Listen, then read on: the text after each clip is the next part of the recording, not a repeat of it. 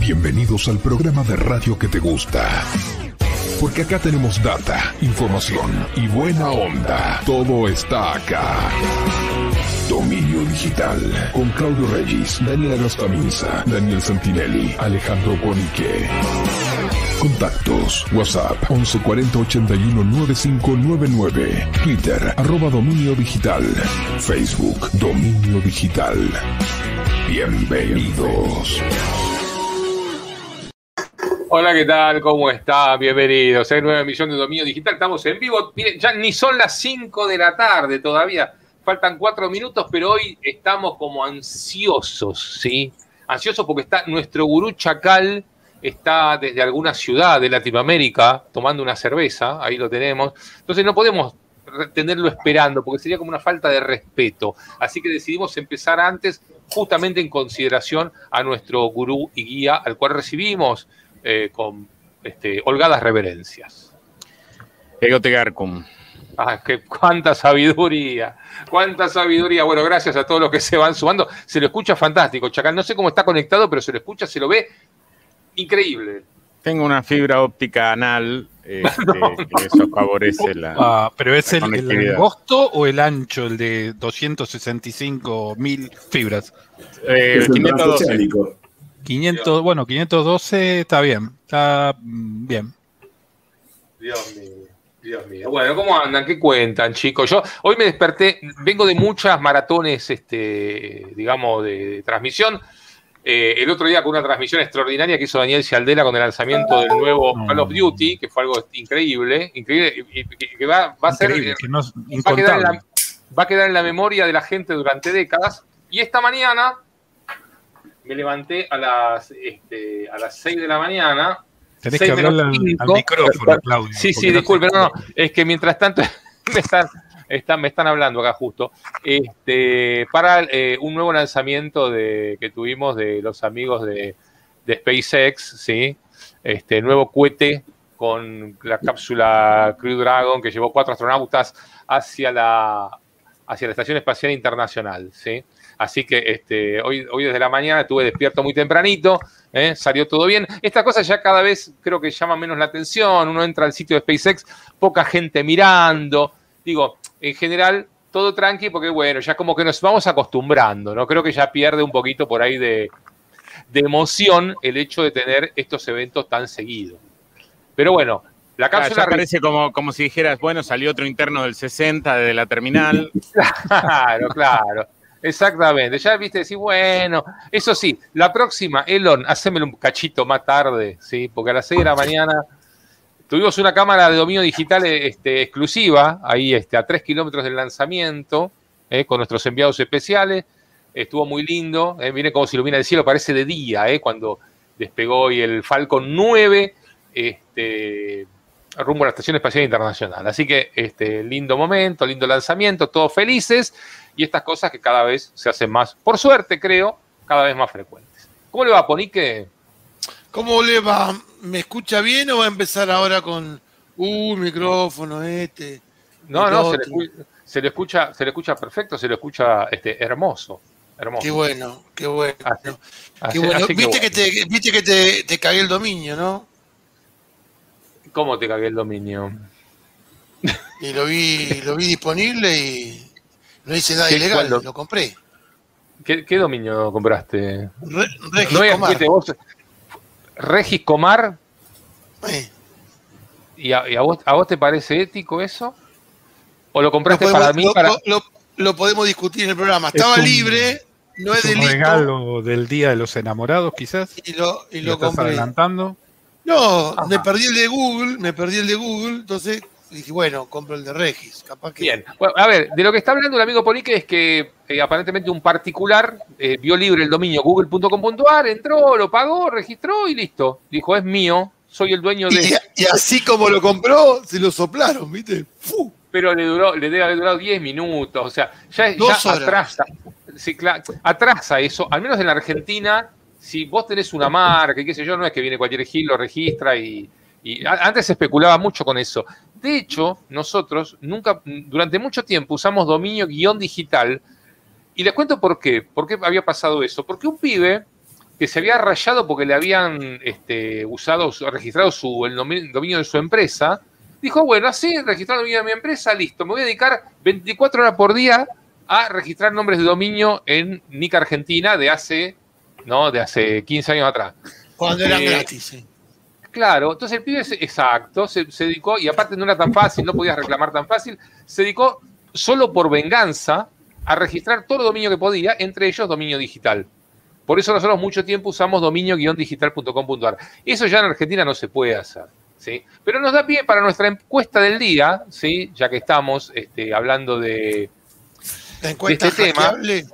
Vamos a, vamos a poner nuestra, este, nuestra encuesta, ¿sí?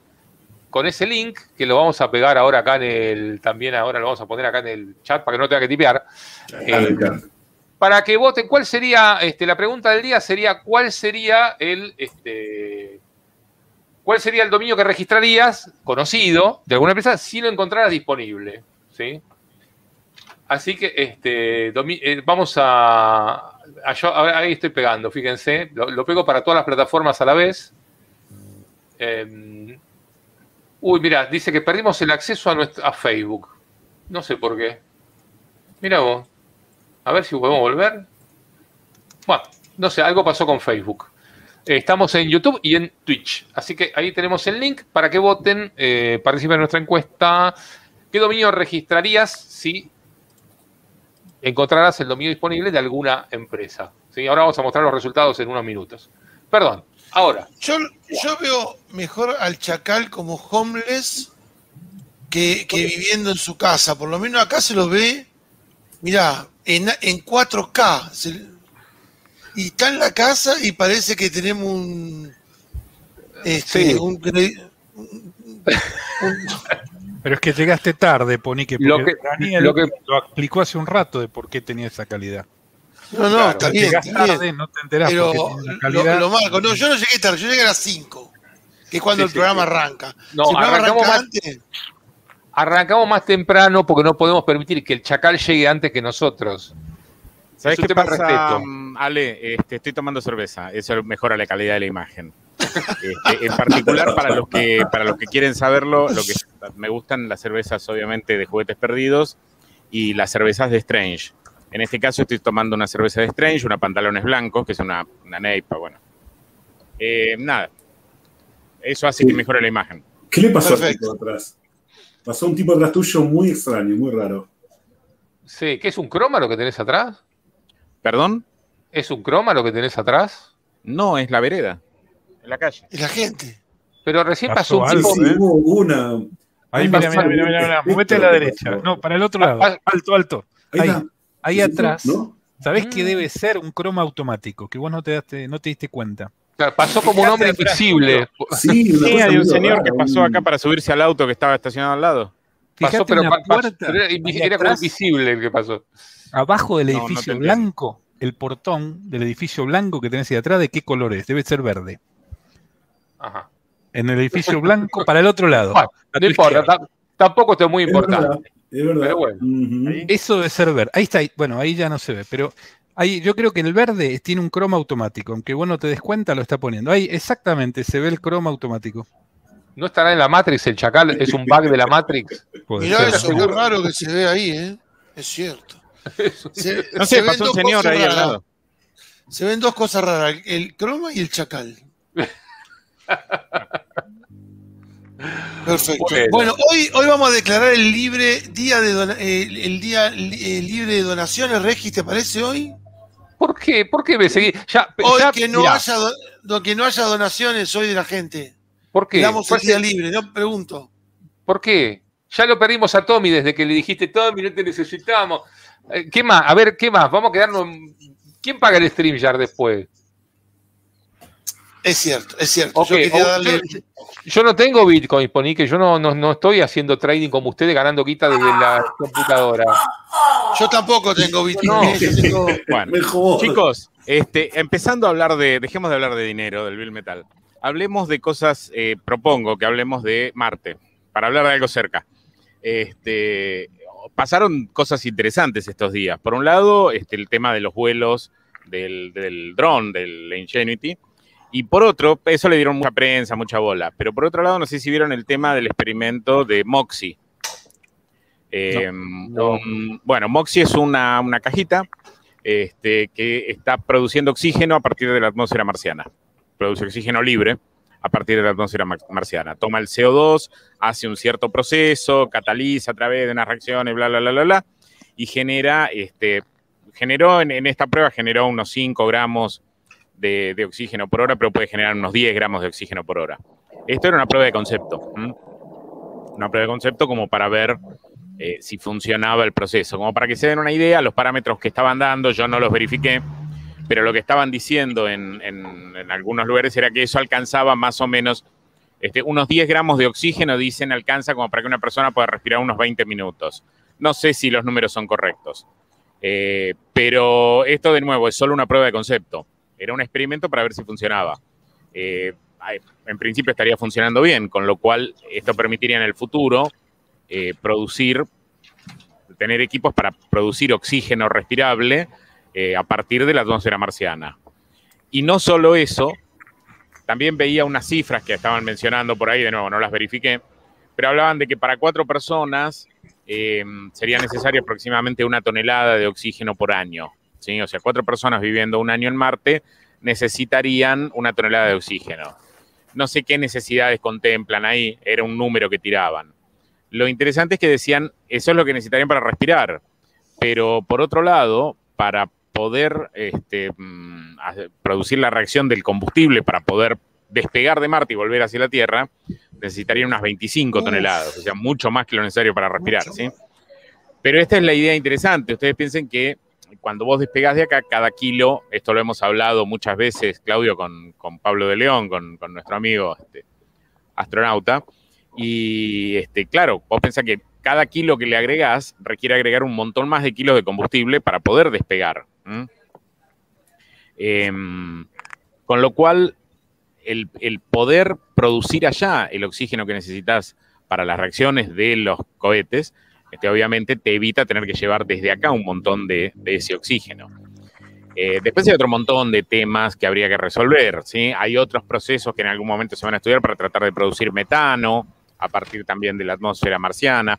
Hay otros procesos pensados a partir del hielo de, dióxido de carbono que se encuentra también en el suelo marciano. En fin, pero esto es una primera, es la primera vez que se obtiene un recurso eh, necesario tomando in situ en el lugar lo que hay disponible en el lugar y no llevándolo desde acá. Es la primera vez que se hace este tipo de, prueba. Eh, con lo cual, digamos, esta nave, además de, lo que tiene el Perseverance en sí, como rover de exploración y de investigación, estos dos experimentos, el del, del dron helicópterito y el de Moxie, este, son dos, la verdad, son dos experimentos interesantísimos. Mire usted. Eh, me, falta un Monticelli que, me discuta todo esto. No, no, pero digo, a partir de ahí, a partir de ahí podría, podría verse el tema de eventualmente crees de poder cultivar algo, de, aunque sea prueba, ahí El tema de cultivar cosas lo que requeriría es agua, obviamente.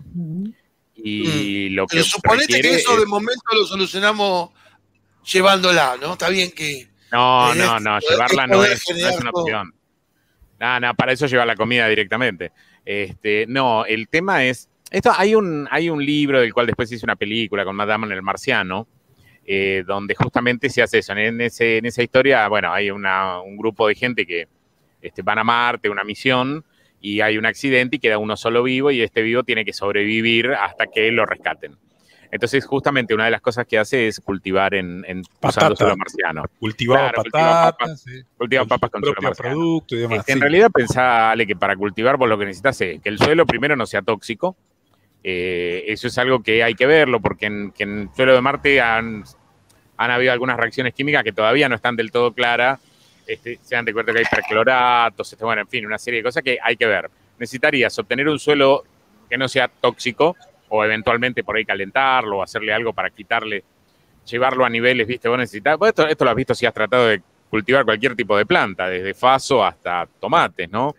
Este, vos necesitas controlar niveles de acidez, niveles de un montón de cosas. Y después lo que necesitas aportarle es nitrógeno esencialmente para que las plantas puedan crecer, pero necesitan cierto formato. En general lo que hace falta es que en el suelo haya bacterias.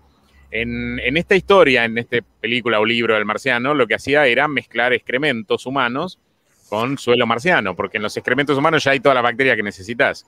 Eh, y esto un poquito es así, fíjense que eh, sabemos desde tiempos inmemoriales, ¿no? Que este, el excremento de los caballos, de las vacas, el, barbecho, la descomposición de, de, de, las plantas que se cosechan, todo eso, el, guano, bueno, este, el de los pájaros en alguna época por el fósforo y el potasio. Quienes cultivan falsos saben muy bien que para la parte de floración necesitan fósforo y potasio. Este, entonces, lo que necesitas son una serie de minerales que los obtenés de una u otra forma y bacterias que crezcan. Eh, se podría preparar suelo para que se pueda cultivar. Lo que pasa es que lo que necesitas obviamente es hacerlo en invernaderos donde tengas temperatura por un lado y humedad adecuada por el otro y una atmósfera. El suelo marciano este, no sería el gran problema, sino la atmósfera siempre es el gran problema. La atmósfera marciana es muy, muy, muy tenue, muy tenue. Mira, vos sabés, Dani, que acá la gente es muy perpicaz y rápidamente, rápidamente se dio cuenta que sos un gran cultivador de tomate. Claro, por supuesto. Obviamente. Sí, sí, sí, No sé cómo pegan los tomates. Ah, y la gente acá se da cuenta rápido, ¿no? Perfecto. Dios mío. Che, perdón, disculpen que vuelva a la tierra, pero estaba chequeando acá, perdón que voy a... Perdón, vos me estabas diciendo algo de Tommy, señor Regis. A usted le hablo, señor Regis.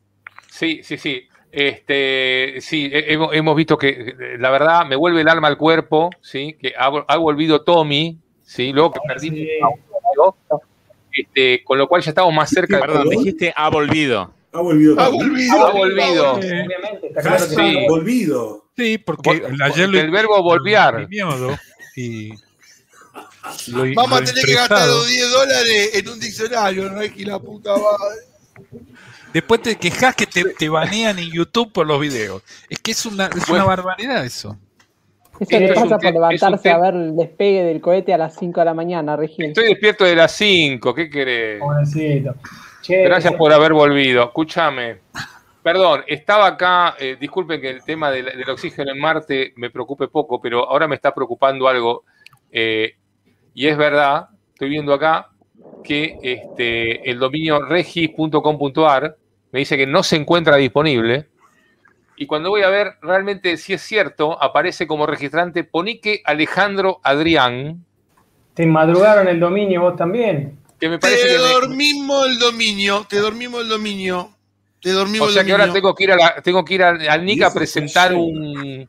No, hice nada ilegal, lo vi disponible y lo compré, ahora que está de moda.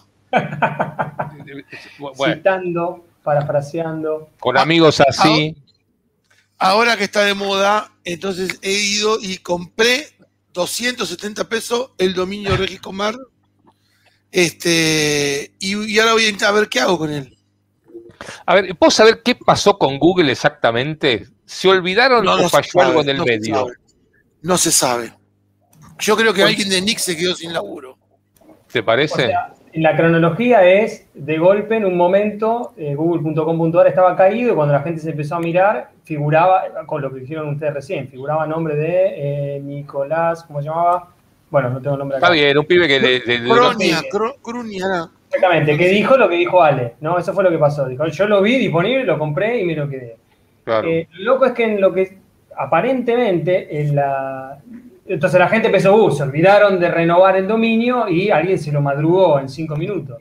Sí, Pero aparentemente, digamos, había eh, hay información que dice que en realidad el dominio vencía recién en julio. Correcto, ese era el dato que se tenía. Entonces hay que ver qué fue lo que pasó. O sea, de alguna, igual duró nada, porque en unas horas, obviamente, el, el dominio se lo devolvieron a Google. Pero no, no sé si hay información de qué fue exactamente lo que pasó, por qué él tuvo acceso para poder comprarlo en ese, en ese ratito. Ahora, si está disponible, yo lo compro. Está disponible y yo lo compro. O sea, Regis, ¿qué puedo hacer ahora por su Regis Comar? Muy poco. Eh, yo, a ver, no creo que mucho, pero bueno, pero Google es, una marca, digamos, y una marca reconocida y notoria, es decir, este. Como vos, Claudio. También. No, yo no. Documento y en cinco minutos te devuelven el dominio. Ah, Claudio, el dominio digital, obvio, además. dudo, dudo, dudo. Pero, Vos tenés amigos en Nick, Claudio, ¿por qué no los invitaste para hoy? Eh, eh, perdón, hicimos notas con Nick hace, hace Por eso. poquito. Este, pero no, qué sé yo. Eh, yo creo que, mm, a ver, si fuera un punto .com es más complicado, ¿no? Si te pierdan un punto .com, ahí no sé si hay a quién llorarle, pero eh, cuando te olvidás, viste que, por ejemplo, en los, en los registers, por ejemplo, te lo guardan un tiempito más, ponele que vos tenés registrado en, en, qué sé yo, en cualquiera, GoDaddy. Se te vence, Sí. te lo guardan, una que se te venció, te lo guardan un tiempito, pero después te piden 80 dólares de, de Te suben el redemption precio. fee. Correcto. Claro, Sí, a, dicen, partir, ah, a partir de los 30 días se complica, pero Y, por 30 días lo podés renovar sin cargo. Y lamentablemente te olvidaste. ya- Mira, agradecenos que encima te lo guardamos. Porque si no viene otro y después anda a cantar de Agardel, ¿no? O sea, ya la cosa se complica. Igual yo creo que ya es hora de que Nick pueda eh, encuentre la forma de que te puedas re- autorrenovar con asociada una tarjeta de crédito a cada dominio. es Y la verdad que hoy no. día no tener una tarjeta de crédito asociada me parece un. ¿No? Pagar por cinco años. O sea, No, no, en Argentina no, vos lo podés pagar solo por un año y al año que No, viene sé, lo tenés que renovar. sí, sí, yo Supongo tengo que en algún momento también. fue para que no, no, no haya gente renovando dominios que no utilice, que por ahí eh, queden así, eh, como es, eh, usados, eh, reservados para siempre, cuando por ahí no es necesario, solo porque alguien se olvidó de eso que le había registrado y se sigue pagando y como no son valores muy altos, por ahí ni se dio cuenta. Supongo en algún momento habrá sido el, la intención, pero me parece que hoy ya, ya hubo, un, desde que se empezaron a, co- a cobrar los dominios, ya hubo una depuración y la gente que los tiene o los usa, los piensa usar en el corto plazo o en algún momento. Me parece que Sí. ya es hora de... Pero y si yo lo pagué, lo que si yo pagué lo que, y si yo pagué lo que Nick me dice por el, por el registro del dominio y No, pasé eh, sí, por el proceso de Nick, eh, Sí, está bien, pero al año se vence. Al año se vence, si no lo renovás, no, pero y yo lo tenés estoy hablando, estoy hablando del flaquito que, que, que registró Google. Vamos a, vamos a tensar un poquito la idea, ¿no? Vamos- Supongo, a ver, no sé qué, eh, no lo habían dicho la vez pasada, no, no es que eh, seguramente le devolverán los dos dólares, le digan, discúlpame, eh, no te, no te lo puedes quedar después de haber resuelto el Sí, problema". como la computadora de Pony, que es a la que compró barata en tienda mía. Este, Hiciste los dólares, Regivo. sí, ¿Viste? Sí, sí, sí, me- como, como no, como estaba mal, a ver, nos referimos a que en un momento apareció una oferta muy buena de una computadora en tienda mía que al comprarla era demasiado barata, sospechosa, al rato dijeron que no, que el precio estaba mal, te devuelven la guita, este, pero por las molestias, creo que te, te regalan 20 dólares por las molestias. No sé si a vos te lo devolvieron, a mí me dieron 20 dólares, que no sé, los tengo ahí. Bueno, de me debes crédito. 10, me debes 10 encima. Bueno, claro, me hiciste hacer un buen negocio. Bueno, estos son los resultados. Así va nuestra encuesta, ¿sí? ¿Qué decía? A ver, la encuesta, ¿cuál? ¿Qué dominio Otra registraría vez. si alguien se olvidó? Otra vez tenemos acá hacker mandando contenido no ¿Qué apto para menores de edad. ¿Por qué? ¿Qué dice? Mira, Mercado Libre y X, y X Videos es el que va. Ahora, volviendo un poco al tema de- de- del dominio de Google, lo que cuando vos iniciás una disputa, lo que tenés que presentar en NIC es Sí. documentación que acredita un mejor derecho o interés legítimo. Sí. Eso es lo que vos tenés que, que- que- que poner, ¿no? Y en tal caso, entiendo, Sí. eh, Nick hará de juez y decidirá. Y si vos perdés y no estás de acuerdo, supongo que tenés el resorte judicial, ¿no? Para Sí, yo creo que sí. Sí, sí, bueno, igualmente estas cosas. Hoy en Argentina se resuelven rápido. O sea, estas cosas de hacer la piolada de ay, se olvidó, lo registré. Dos minutos, poní que te- me, me vuelvo a tener Regis Comar, me toma, mirá. Do- dos minutos. Mirá, ¿sabes cuánto? Pero. A ver, dale, le va- vamos, le- Vamos. Y ya sale. vamos. De acá al próximo programa, te desafío a que recuperes Regis Comar. eh, ok, ok. Me voy a poner en campaña. Vas a recibir Dale, una el- llamada de. Ok. Perdón, O sea que yo tengo algo- chicos. Sí. Dejen de pelearse. Este, No, no, dense no. unos besitos, júntense, tóquense un poco la colita y ya está, ¿viste? Eh, No, no, no es necesario que ventilen acá las peleas de pareja que tienen. Bueno, Es que hay que subir Bueno. el rating. En fin. Estábamos con los temas de Marte y que ahora para los que dicen que esto es y qué sé yo, el que esté por Recoleta que quiera venir a invitarme una cerveza, con todo gusto lo espero, ¿eh? Decir, bueno, si quieres contar dónde estás, pero ah, poner un candado a la noche. altura, casi altura. Estoy en Vicente López, entre Ascuénaga y Porredón. Bueno, si alguien anda por ahí. Sí, bastante fácil reconocerme, no hace falta más, más detalle, ¿no? No estás maquillado. Si anda por ahí, lo, lo Eso sí, el que venga acá me tiene que invitar cerveza. Eso está Claro, Bueno, vamos a ver el primero que llega. ¿Puedes Claro, repetir la dirección? Vicente López, acá en Recoleta, Vicente López entre Ascuénaga y Porredón. Sobre Vicente López. Claro, sobre Vicente López. Ok. Vicente López al 2200. Ahí está. Ponemos Vicente, Vicente López y Ascuénaga para saludar, saludar al Chacal y, y- e invitar una cerveza. ¿sí? Y compartir una cerveza. Pero la tiene que garpar el que va. Obvio. Obvio, no se le voy a pagar yo. A ver, ¿qué son, boludo? Pero, obvio. Escúchame, vos estás mangando que toquen los botoncitos, qué sé yo, yo pido cerveza. A ver, cada uno a lo suyo. Dios mío. Dios mío. Bueno, ¿qué más tenemos? ¿Qué anda pasando en el mundo? Montones Sí. de cosas. Sí. Sí, pasaron varias cosas. Vos pusiste algo en el, en el chat. Eh, para, antes eh, quería hacer un pequeño comentario de lo que dijo el Chacal y en la película de The Martian, y en el libro en particular, es súper preciso las, las cosas que hacen en el sentido de. eh, son cosas que son plausibles en una futura próxima misión de humanos a Marte. Así que si quienes tienen el libro a mano, léanlo, porque hay un montón de, de cosas y detalles discutidos. Yo me perdí la, la explicación del Chacal porque llegué tarde. Este, pero mírenlo, en particular el cultivo de las papas y todo el tratamiento del suelo, cómo humedecen, todo, es, es- es impresionante. Es ciencia ficción dura de la buena. Lo que les quería contar hoy es, eh, a ver, eh, es algo que pasó con la Universidad de Minnesota y, eh, el- la contribución, digamos, entre comillas, con este, el, kernel, el de Linux. ¿sí? Y, digamos, vieron que los, em, los científicos, eh, eh, cuando estudiamos un sistema, generalmente lo que tratamos de hacer es sacarle toda la información. ¿sí? Y para eso, ¿qué haces? Hay dos maneras. Uno es, lo observas y, y- y ves qué es lo que va pasando y lo modelás y tratas de predecir, y otra es perturbar el sistema. ¿sí? En general, en los sistemas simples vos los perturbás y en los sistemas muy complejos los observás, como, qué sé yo, las ciencias económicas y demás. Y se nos frizó. Y se nos Se quedó. perturbó. Y se nos quedó Monticelli duro. Oh, pero yo los escucho, Ahí los volvió. escucho. Mira, ahí, Ahí volvió, la- la volvió. red. Bueno, eh, entonces, acá lo que pasó es que había un grupo, vieron que el, em, un grupo de Minnesota que quería estudiar de alguna forma eh, qué tan robusto era el- el- la contribución de código al Linux contra este, commits malintencionados. Código malintencionado, ¿sí? Nosotros sabemos que en el free software es bastante robusto frente a eso, porque como hay muchos ojos mirando las contribuciones, si hay algún problema salta, como pasó con PHP que contó Ponique el otro día, ¿sí? Saltó rápido, en algún momento saltó. Acá el problema fue que el grupo este en cuestión de la Universidad de Minnesota, el experimento que ellos estaban haciendo era ellos meter commits maliciosos. Es más, uno de ellos, además, como reviewers, aceptó commits de esos, en principio, o que no hacían nada o eran maliciosos, con el fin de estudiar si, cuán- qué tan rápido respondía la comunidad para, este, ¿entendés?, curarse de esos parches.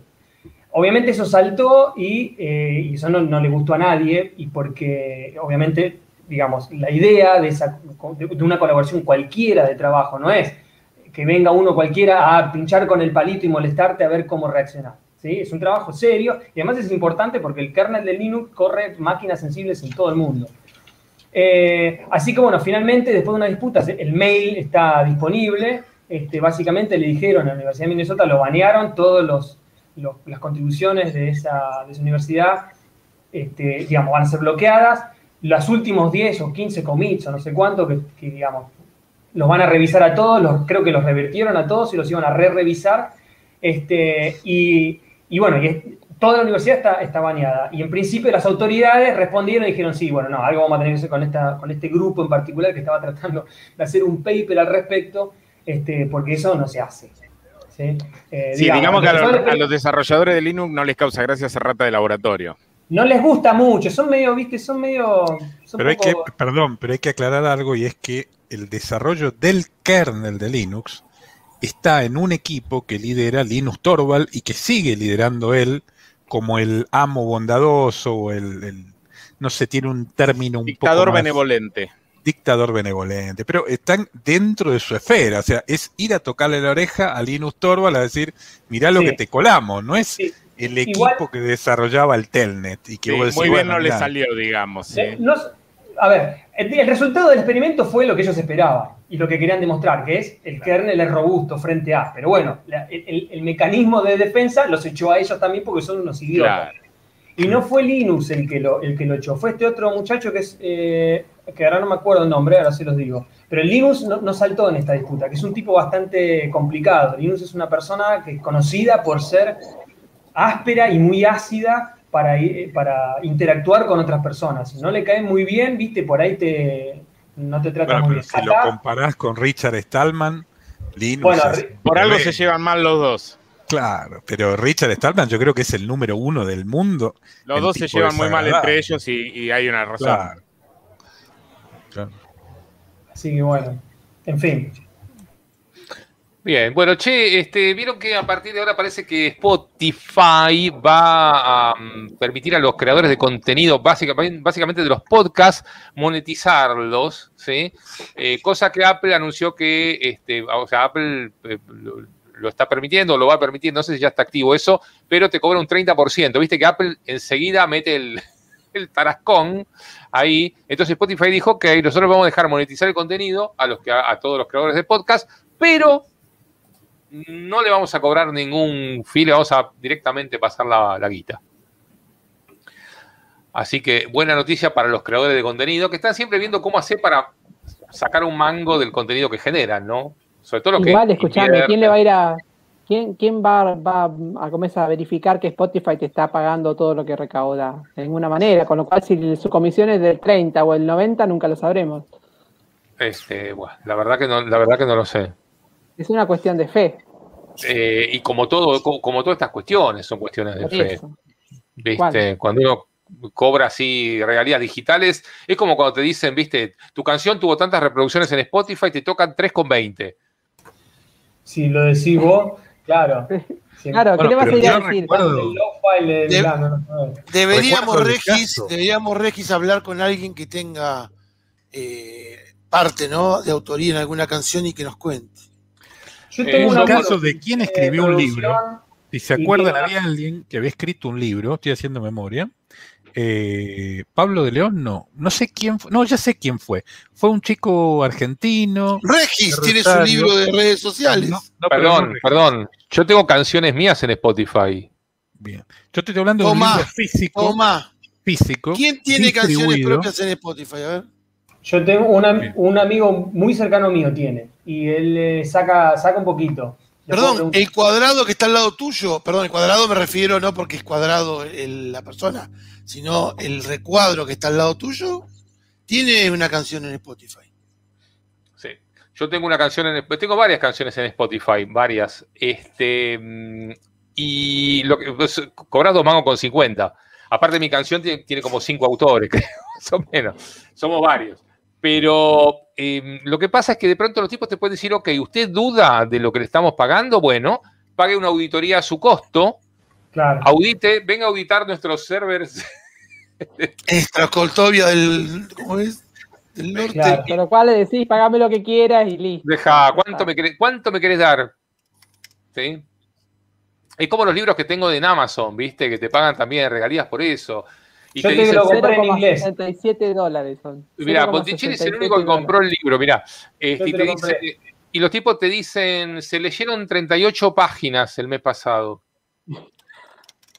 Bueno, ¿qué vas a decir? Bueno. Sí, está bien. Ahí no hay, no hay, no hay mucho para, para protestar, pero bueno. Este, no hay mucho para, para hacer, la verdad que es toda una cuestión, una cuestión de fe. ¿sí?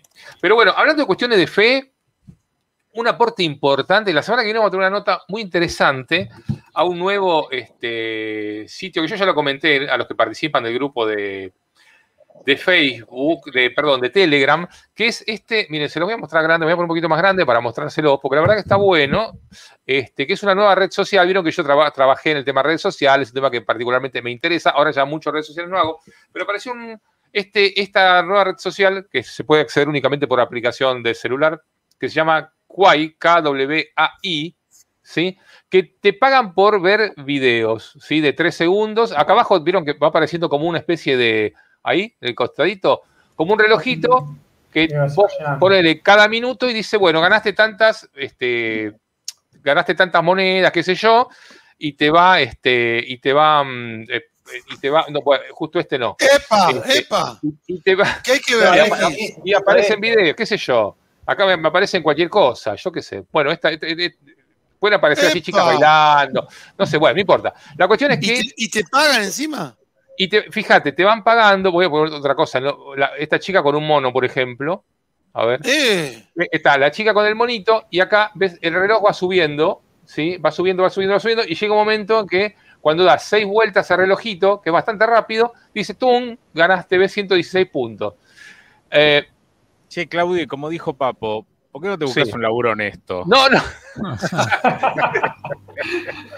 Pero bueno, yo me lo, instalé ayer y ya tengo 190 pesos.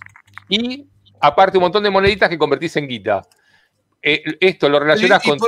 Y, por qué es peso? ¿Lo tenés, vos lo configuraste en pesos? ¿Por qué eso son porque, pesos? Porque no, está, porque no está disponible para todos los países y cada país lo pone en su moneda. No me lo ponen en dólares en Argentina. No, escuchame, ¿Eh? aparte acá en Argentina le sale dos mangos. Estamos, estamos claro, bueno, entonces acá puse, ven, este, yo ya tengo 190 pesos, asociás tu CBU y te transfieren la guita. Olivia, a mi hija se lo hicieron. Yo digo, no, no puede ser, Olivia, tan, esto que funciona así. Y sí, le, mandaron la, la, mosca. Sí, igual nada, es un, me parece que es una promo lanzamiento, hay que ver Pero qué ya, Tengo 200, ya tengo 200 pesos en un día, escuchame, estos son como tres empanadas. Bueno, mira, vamos a hacer así. Es más que la suscripción mía mensual. Ok, vamos a ver si le interesa a nuestros usuarios. Yo voy a poner ahora, voy a pegar acá en el chat el, link con mi código de afiliado, que además ya les da guita. Me, da, Claudio. Me da 20 eh, pesos, porque te da más. Ayer yo a ver, por ejemplo, unas gambas al ajillo. ¿Por qué no lo medimos en cuánto, cuánta gamba, cuántos langostinos serían en vez de empanada, una cosa así? Pero yo, pero bueno, es que, yo no soy un sibarita como usted, Chacal. Yo soy una persona, miren, ahí, está como, ahí está el puse, miren, el, ahí pegué el, ¿cómo se llama? Y bueno, el eh, cuarto de langostino precocido sale 300 pesos, mirá. Bueno, ahí, pegué el link en el, está como acá en el chat y también en la descripción del video. Vamos a ver de acá que termine el programa cuántos de nuestros usuarios, ¿sí? Les pareció que esto es interesante, esto que te estén garpando, ¿sí? Cada uno que se registre equivale a una empanada, así que por ello puedo cenar gracias a los que se instalen el Kuwait. La semana que viene hacemos nota con el representante de Kuwait para Latinoamérica, lo vamos a tener acá este, contando ¿De qué trata? Ya dice Baristario un salto spam, Regis, dice. ¿Qué Baristario, que dice alto spam. Eh, ¿Cómo alto spam? No, no, ningún spam esto. Esto, esto, es una manera de. Entonces, por ejemplo, Ponique, ¿no? Que se la pasa viendo video TikTok todo el tiempo, que no tiene ninguna importancia, acá por lo menos te garpan. Igual yo supongo que debe haber una limitación de tiempo, porque no es que vos estás 24 horas viendo videos y te van a pagar por tu, porque vos estés 24 horas viendo. Debe ser un no sé, tiempo te pagan, por los, te pagan por los referidos, te pagan por los te pagan por un montón de gente. Ves este tipo pescando y te están garpando por ver al tipo pescando. ¿Qué sé yo? es, un estudio de qué hace la gente. ¿Qué hace la es para explorar y la semana que viene vamos a hablar con la gente de Quay. Creo que la empresa, no sé si, eh, no sé si es China, de dónde es. Pero bueno, ya está en Argentina y este, nada, yo qué sé. Este, ya que hasta ahora vemos tantas cosas gratis. Me, acordé, perdón, ¿eh? estaba buscando recién, disculpen que le interrumpe, le cambie de tema y vuelva para atrás, haga un, fast forward, no, un, rollback. Eh, me acordé cuando decías eso de Hernán Casciari. Para quien no lo conoce, Hernán Cagliari era bueno, un chico que se mudó a Barcelona, después volvió a Argentina, Uruguay, escritor, tiene un programa de TV, cuenta cuentos, historias. Eh, la verdad que es una persona muy, muy inteligente. Yo lo vi, vi un montón de videos de él y leí algunas de las cosas que había hecho, están buenísimas. Pero bueno, más allá de Cagliari, ¿quién es? Eh, que escribía, para los que se acuerdan, una, una revista que se llamaba Orsay, Orsay, mal escrito, ¿no? Así, en vez de offside, Orsay.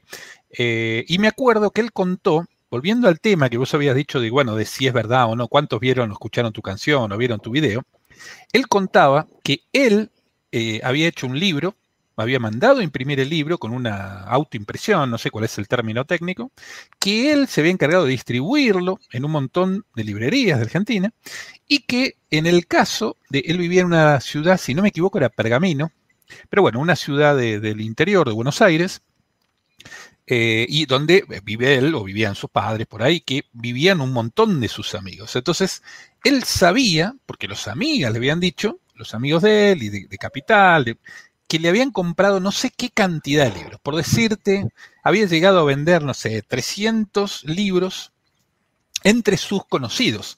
Y él sabía que había vendido eso mediante la librería. Estoy hablando de un libro físico, no digital, ¿eh? físico.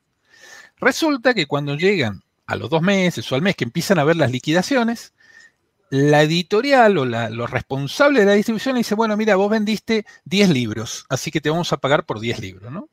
Y él dice, ¿cómo 10 libros? No, si yo sé que vendí entre mis conocidos, entre, otros vendí muchísimo más, pero muchísimos más. Más los que él también, había gente que del exterior compraban, el, no voy a decir el nombre, ¿no? De ciertas librerías de, de Argentina, bueno, compraban para que se los manden por envío. Es decir, que no solo en el mundo digital, que evidentemente es muchísimo más fácil y muchísimo más vacío, sino, masivo, sino que en el mundo físico, en el mundo físico del libro, con un libro físico, con una librería física, con un comprador físico, con una compra con tarjeta, con lo que fuese, también había una cantidad de truchadas brutales, brutales. Y su historia terminó en que él dijo, ¿sabes qué? No vendo más por librerías, él se los imprime y él, si van a la página, bueno, de tienda Orsay se llama, .com, él te lo manda, él te lo vende, él te lo cobra, te los, auto, te los firma, te los autografía, y se quitó todo ese circuito porque dice, mira, es un circuito mm, asqueroso, digamos. Pero bueno, era un comentario que me había quedado, porque ¿dónde lo escuché esto? Eh, Hernán Cagliari, nada más. Bien, bueno, gracias Leandro por, mirá, ya me llegaron tus 30 mangos, mirá. Acá. Ay, por la camiseta. ¿Qué pasó con la camiseta hoy? Ahí está, para la camiseta de Cialdela. Porque en España no se consigue el cuay.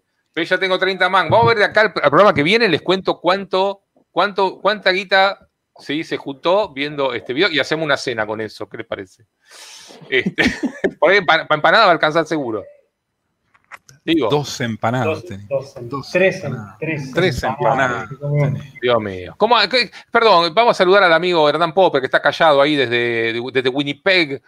¿Cómo, anda todo por allá? ¿Qué anda pasando? Pero cada día mejor. ¿Qué le puedo contar? Estaba escuchando eh, el conocimiento compartido por el equipo. La verdad que a veces uno mejor callar que, que ocupar el tiempo. Ajá. Ahora tengo una recomendación para el final del programa, pero bueno, eso es para. ¿La encuesta cómo va? ¿La encuesta? La encuesta, creo que ya me con. No, todavía estoy ahí, ¿eh? Acá está la eh, encuesta.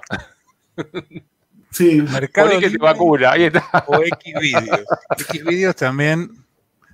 Pero ahí hay un fanático, mira, Guante Popper. Ahí ves que hay siempre un eh, fanático. ¿Ves? ¿Ves? Alguno hay todavía Bien. Che, ¿vieron que hoy se, lanzó este mes la, nube pública argentina?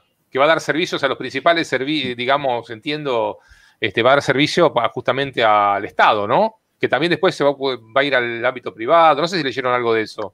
Sí, a ver, básicamente estamos hablando de que el Estado arma un gran data center. Este, sacando la zaraza de marketing de las nubes y qué sé yo. Algo bastante razonable, bastante lógico, algo que este, es lo que tendría que haber hecho hace mucho, pero está muy bien que se haga. Este, está perfecto. Digamos, no, se puede estar dependiendo de eh, contratar servicios. A ver, eh, son conceptos básicos. Este, un Estado tiene que tener una concepción estratégica eh, y no, no puede estar dependiendo para ciertas cosas, no solo de proveedores privados, que ese no es el problema, sino de vinculado con otros países, un concepto un poquito lógico. Después podés contratar, por supuesto, podés tener redundancia, podés tener alternativas, pero tenés que tener tu propia capacidad, ¿sí? Este, está muy bien que se haga esto. Después, cómo se hace es un tema que podemos discutir años. El concepto en sí de que se haga está bien. El cómo, bueno. El cómo después vemos. Pero bueno, este, está bien, en principio es, interesante, esperemos que no se le, que no se le nuble la nube. Este, porque viste que a veces todas estas cosas, yo a veces veo, digo, pucha, ¿por qué andan también todos los servicios? Eh, obviamente, ¿no? Uno eh, se la pasa entrando a servicios hipermasivos de redes sociales, qué sé yo, que funcionan básicamente bien, y de pronto tenés tanto problema, para entrar a FIM no te funciona, para entrar al otro, digo, las cosas del Estado, vieron todo que trámites a distancia, todo medio no, no, pero para, no, confundamos. Este, una cosa, primero no confundamos lo que es un chat. Eh, eh, los servicios las redes sociales, dejémonos de echar las pelotas, es un chat, no jodamos. Todo un chat es una boludez. No, no, es una boludez, escúchame, en términos reales. Todo las WhatsApp, Telegram, este, todo, es toda una boludez. Este, y, y YouTube y Facebook, qué sé yo, no deja de ser una boludez, chicos. No jodamos, es una página web glorificada. ¿sí? Este, no es lo mismo, obviamente, cuando tenés que dar algún tipo de servicio atrás con toda una estructura, con, e, es, distinto, no es comparable. Ahora, por otro lado, también hay distintos tipos de problemas. Eh, hay problemas a nivel, por ejemplo, a veces cuando querés entrar a FIP, los problemas no lo tenés en la parte adelante, lo tenés en las aplicaciones en el backend. Entonces, no es un tema de infraestructura a veces en sí misma, sino que es un tema de, a ver, son muchos componentes. Vos, vos fíjate, Claudio, lo que te pasa a vos, simplemente para tratar de transmitir un programa, mirá la cantidad de elementos que tenés en el medio. Este, ahora, por supuesto, está bien, hay que ir resolviendo de un paso por vez. Entonces, el tener un gran data center del Estado me parece perfecto. ¿sí? Es uno de los pasos y hay que hacerlo. ¿sí? Está bien hacerlo. Está bien como concepto. Este, ahí este, estamos todos de acuerdo. Eh, y, también entendamos la guita que hay detrás, eh, la guita y la capacidad que hay detrás. Eh, hay una realidad. El Estado, muchas veces la guita se evapora. Sabemos que la guita se evapora, que la guita se va en, no, en lo que debería, sino que se va en cualquier otra cosa. Entonces, a veces la guita que hay después para infraestructura, bueno, es poca. Y siempre hay una relación. Se puede hacer pequeños milagros a veces con poca plata, pero tampoco exageremos, ¿viste? No se puede producir algo con nada. Y el otro tema es la gente. También seamos realistas. Cuando vos sos una gran empresa con un montón de guita atrás, podés conseguir gente, podés conseguir recursos, podés conseguir todo lo que necesitas. Eh, todos los recursos que necesites, desde tecnológicos hasta humanos. Y el Estado muchas veces no ofrece mucho incentivo. Eh, esto no pasa solo acá, esto pasa en todo el mundo. En algunos lugares es más grave que en otros. Eh, pero digamos, muchas veces el Estado se transforma en el largo plazo y en Argentina en particular. El Estado, salvo ciertas excepciones, siempre hay excepciones, por supuesto, está, el generalizar es complicado, pero muchas veces el Estado tiende a transformarse simplemente en un lugar donde va quedando gente que fue entrando por puesto, por acomodo, qué sé yo, por lo que sea, y se genera una cultura, una cultura un poco de, de bueno, de atornillarse a una silla, y eso termina haciendo que la gente que tiene ganas de laburar, que es capaz, que tiene ganas de hacer proyectos, se vaya o no tenga ni siquiera ganas de acercarse. Yo conozco mucha gente a la que le ofrecen participar en proyectos en el Estado y o no tienen el interés desde el primer momento, o dicen, no, la verdad, tengo tantas otras cosas que puedo hacer que no tengo ganas de meterme en eso, o cuando intentan meterse se encuentran con un, toda una serie de, es una carrera de obstáculos, ¿viste? De, de un montón de mecanismos diseñados no para lograr los resultados, sino logrados por, eh, este, desarrollados por, por, otros, por, otros, por otras razones, para equilibrios de poder internos, etcétera, etcétera. Entonces dicen, ¿sabes qué? Déjame echar las pelotas, yo tengo otra cosa que hacer con mi vida. Y el resultado muchas veces es lo que vemos. Este, ¿sí? Este, generalmente lo que ocurre es que tenés en, cualquier área, tenés cuatro o cinco personas capaces, que son las que saben, que son las que sostienen milagrosamente funcionando todo esto. ¿sí? Este país maravilloso funciona a veces gracias a cuatro o cinco que están a un lado. Y después tenés un montón de gente que bueno, lo vemos todos, ¿sí? Este, lo vemos. Perdón, pero sí, perdón, alguien dice acá, los backends funcionan. A veces son los backend, a veces son los frontend. Este, o sea, son un montón de elementos siempre que hay y, siempre hay alguno que se te cae en el camino, ¿viste? Yo, si te acordás, Dani, bueno, si se acuerdan de esto hace mucho tiempo, eh, bastante tiempo atrás, algo que llamaba el proyecto Educar, donde el señor Martín Barzaski había donado 10 millones de euros, no, perdón, era de dólares. Un, era un, creo que era un, dólar por, por cada estudiante argentino, un dólar por cada alumno. que daba ganan 10 millones de dólares. Sí, sí, sí. este, y donde creo que todos estamos de acuerdo, por lo menos hasta donde yo sé, ¿no? Que, bueno, yo seguí en contacto después con Martín muchos años, pero hasta donde yo sé, este, todo ese dinero, consultoría, eh, diría Daniel Sarasum, ¿no? Así hubo mucho, mucho Sarasum, y al final lo que terminó es que no hubo nada. No hubo nada de ese proyecto. Obvio. Hubo un montón de gente. Entonces, yo la pregunta, yo entiendo lo que decís, Daniel, y, comparto también el tema de que un gobierno tiene que tener una cierta autonomía y su gestión de sus recursos en su paraguas, porque al final es algo crítico. Si vos montás, por ejemplo, un sitio de la FIP en un servidor en Holanda, y el gobierno de Holanda, la empresa de Holanda, donde fue eso, en China, donde se... Es que estás agarrado de las Claro, claro.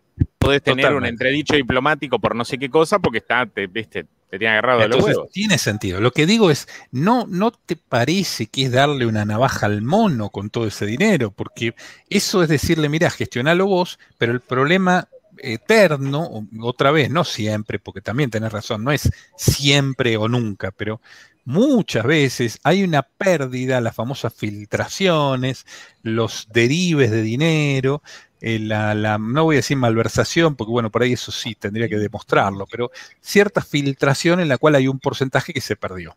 Entonces todo termina costando un 50% más, un 100% más, porque hay un montón de dinero que quedó, por decir así, aceitando los engranajes de un montón de gente para que después sí haya un sitio web. Pero cuando vos lo comparás con lo que debería haber costado decir, pero acá te están choreando con todo. Bueno, pero esto pasa en todo, esto pasa en todo. A ver, esto, y, digamos, a ver, este, esto no es un tema partidario, esto pasa en todos los sentidos, ¿sí? Correcto. Este, Yo desde, desde, recuerdo, Claudio, vos recordabas una vez estábamos con un cierto gobernador que decía, ¿cómo puede ser que yo acá, dice, hago este, un kilómetro de, de ruta y me cuesta, este, no sé, un millón de dólares? y en, el, tal otra provincia ese mismo kilómetro de ruta cuesta 10 millones de dólares. O sea, no era el doble, era 10 veces más. Este, también por otro lado, vos tenés un montón de obras, en, todo, en todos lados. Este, acá lo hemos visto en, en, Ciudad de Buenos Aires, donde el Metrobús, bueno, son unos andenes, está muy bien, pero son unos andenes. O ves este, unos canteros y son aliviadores pluviales, no sé qué, zaraza. Este, claro, sí, aliviadores pluviales urbanos parquizados, algo así era, son canteros. Este, en todos lados pasa, ¿sí? En el, Metrobús, el Metrobús es el Metrobús. Son unos, son, unos andenes, está muy bien, pero son unos andenes y no en el piso. Tampoco oh. es que inventamos un cohete nuclear. Este, está muy bien que se ordene el tránsito, pero eh, digamos, a ver, no confundamos. Eh, pero esto no pasa solo acá, esto pasa en todos los países, esto pasa en Estados Unidos, pasa en, en, todos lados, ¿sí? Esto no es, no es nuevo. Acá quizá a veces pasa más. Pero vuelvo al punto, está muy bien el concepto. Está muy bien el concepto de armar un gran data center del Estado, este, donde, a ver, ¿por qué? Porque en vez de tener un data center individual en cada ministerio y qué sé yo, vos decís, bueno, a ver, concentro a la gente que sabe en, un gran data center del Estado que maneje eh, la, infraestructura eh, como para todos al mismo tiempo. Está bien, no está mal ese concepto, no está mal, no está mal, este, el concepto está bien, eh, pero de, nuevo, este, bueno, a ver. tiene que haber una auditoría, monitorización. Claro, después tiene que haber un, Después lo contrastas, ojo, pero mira, esto, a ver, es interesante, es interesante porque después vos lo podés confrontar y decir, che, a ver, ¿cuánto nos cuesta a nosotros mantener esta infraestructura? Y lo podés comparar contra otras, porque no son las únicas. Hay un montón de empresas que tienen sus propias. O sea, no todo el mundo este, ha migrado a Amazon o a, o a Microsoft Azure. Hay un montón de empresas que tienen sus propios data centers de distinta envergadura. Entonces, se puede hacer una comparación, se puede hacer una comparación y, esa comparación va a ser interesante. Vos podés decir, che, a ver, ¿qué le costó al Estado mantener una infraestructura de esta escala? Traigamos eh, de vuelta al mismo tema de los cursos, los cursos de programación. Que lo mismo, lo mismo. Son recientes también, decís, ahí hay una, no sé cómo llamar, un costo por alumno, que parece ser extremadamente alto según, etcétera, etcétera. pero por ahí mi, punto iba que yo estoy de acuerdo con que el gobierno tenga su, infraestructura y que la gestione y sus, sus sistemas críticos nacionales sean, o los sistemas militares inclusive, o de, bueno, ciertos sistemas críticos de varios tipos estén bajo su control. Pero por otro lado, siento que, que en todos lados, y acá también pasa lo mismo, pero en todos lados, eh, eh, hay un porcentaje de sobrecoste que en algunos casos es altísimo, como decía vos, por ahí sí, 10 veces. Sí, claro, lo sabemos todos, esto no es nuevo. Y que, digo, no sería como, bueno, como darle más, este, viste, no sé, como darle al ladrón más dinero porque, bueno, no, nunca le alcanza. Entonces... Bien. Bueno, che, hacemos 42 segundos de corte, 42 segundos clavados, ¿eh? Y ya seguimos con Sí, a todo esto nadie se acercó a ofrecer una birra, ¿eh? Que queden Dale tiempo, dale tiempo. Todavía estamos, nos quedan 10 minutos. Están juntando plata con la app. Workana reúne los mejores freelancers de América Latina. Hace crecer tu negocio, publica tu proyecto y recibí propuestas de profesionales certificados en tan solo minutos. Contrata por proyecto solo cuando necesitas. No dudes más. Contrata a un experto hoy ingresando en www.workana.com. Grilón 3, filamentos para impresión 3D de NTH Grilón. Expertos en el rubro plástico desde 1951, desarrollando desde 2014 la más amplia gama de materiales, colores y texturas para Argentina y el mundo. Seguinos en nuestra web y redes sociales. Grilonizate. Somos el programa que te entretiene, que más te gusta. Dominio Digital.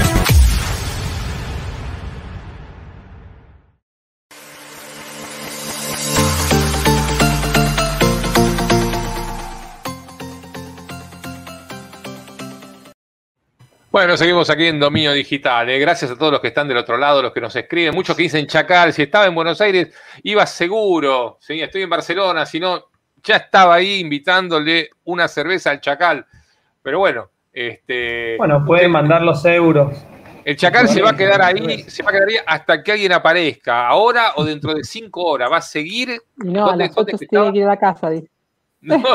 No, el tema es que dentro de un rato va a llover. El Vicente López y Ascuénaga, Ciudad de Buenos Aires, está el Chacal esperando que alguien pase y le invite una cerveza. Y si no, Chacal, cualquiera que pase. A mitad de cuadra, ¿eh? A mitad de cuadra. Entre Ascuénaga y Porredón. Dios mío. Bueno, Daniela, ¿cómo anda? Bien, acá andaba. Estaba escuchando ¿Qué cuenta de, qué cuenta de bueno? ¿El coche qué pasó? el coche no sé, no me han llamado todavía. Ah, estamos, estamos todavía gestionando el tema de, ir a manejar un Audi eléctrico. Sí, parece que eh, está en la aduana, ¿no? Está en la aduana todavía el Audi, así que en, cuanto lo liberen, me dijeron, la primera que se sube ahí es Daniela.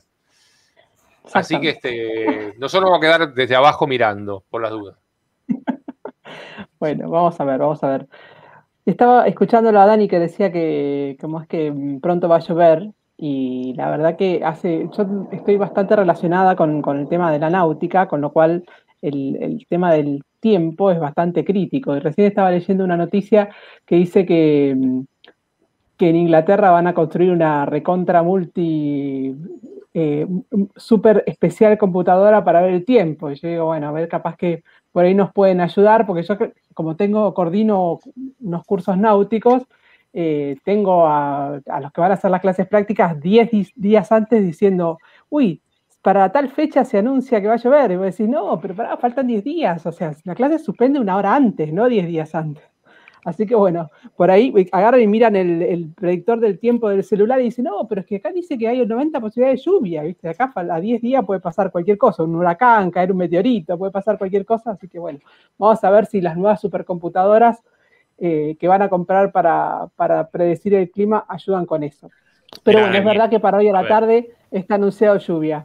Sí, por más supercomputadora que tengas, este, el clima es un, sistema caótico en el cual pequeños cambios en las condiciones iniciales generan grandes cambios que se van amplificando a medida que alargas el tiempo. Entonces, no importa cuántas supercomputadoras tengas, bueno, hay otro factor que es la medición, ¿sí?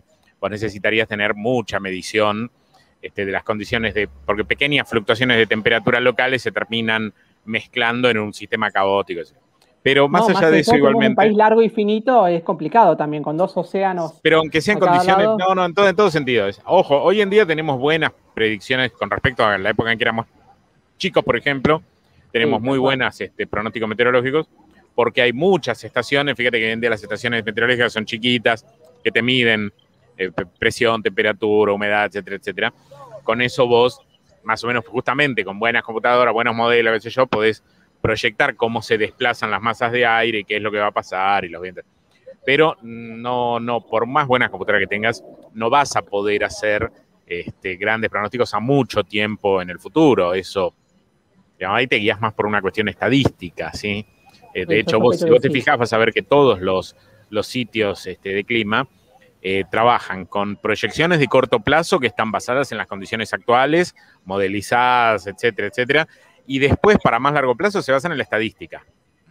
Más o menos en esta época del año pasa esto, esto, bueno, listo. Sí, eso es lo que estaba leyendo que que justamente lo que van a invertir eh, son 1.600 millones de dólares. Eso es una inversión del Reino Unido que llegó a un acuerdo con Microsoft para construir un superordenador meteorológico que se supone que va a ser el más poderoso del mundo. Y la idea es que, eh, que, ahora hay, hay un superordenador que ya hace 16 mil millones de operaciones por segundo, pero lo que quieren es que, como los modelos climáticos son cada vez más complejos, requieren más potencia y parece que esta nueva máquina que se llama, se va a llamar Met Office, será el doble de potente que permitirá comprender mejor el clima. Vamos a ver. La cuestión, lo que quieren en realidad es tratar de proteger al país de eventos climáticos extremos, es decir, que puedan llegar a predecir eh, los servicios de emergencia, qué es lo que va a pasar bastante tiempo antes de que, las inundaciones ocurran, o sea, para poder prever ese tipo de cosas. Bueno, hay que ver si funciona, habría que ver en cuatro o cinco años, se supone que esto el año que viene va a estar andando, si funcionó o no. Sí, acá Diego Muñoz pregunta si hay cursos náuticos virtuales. Hay cursos náuticos virtuales.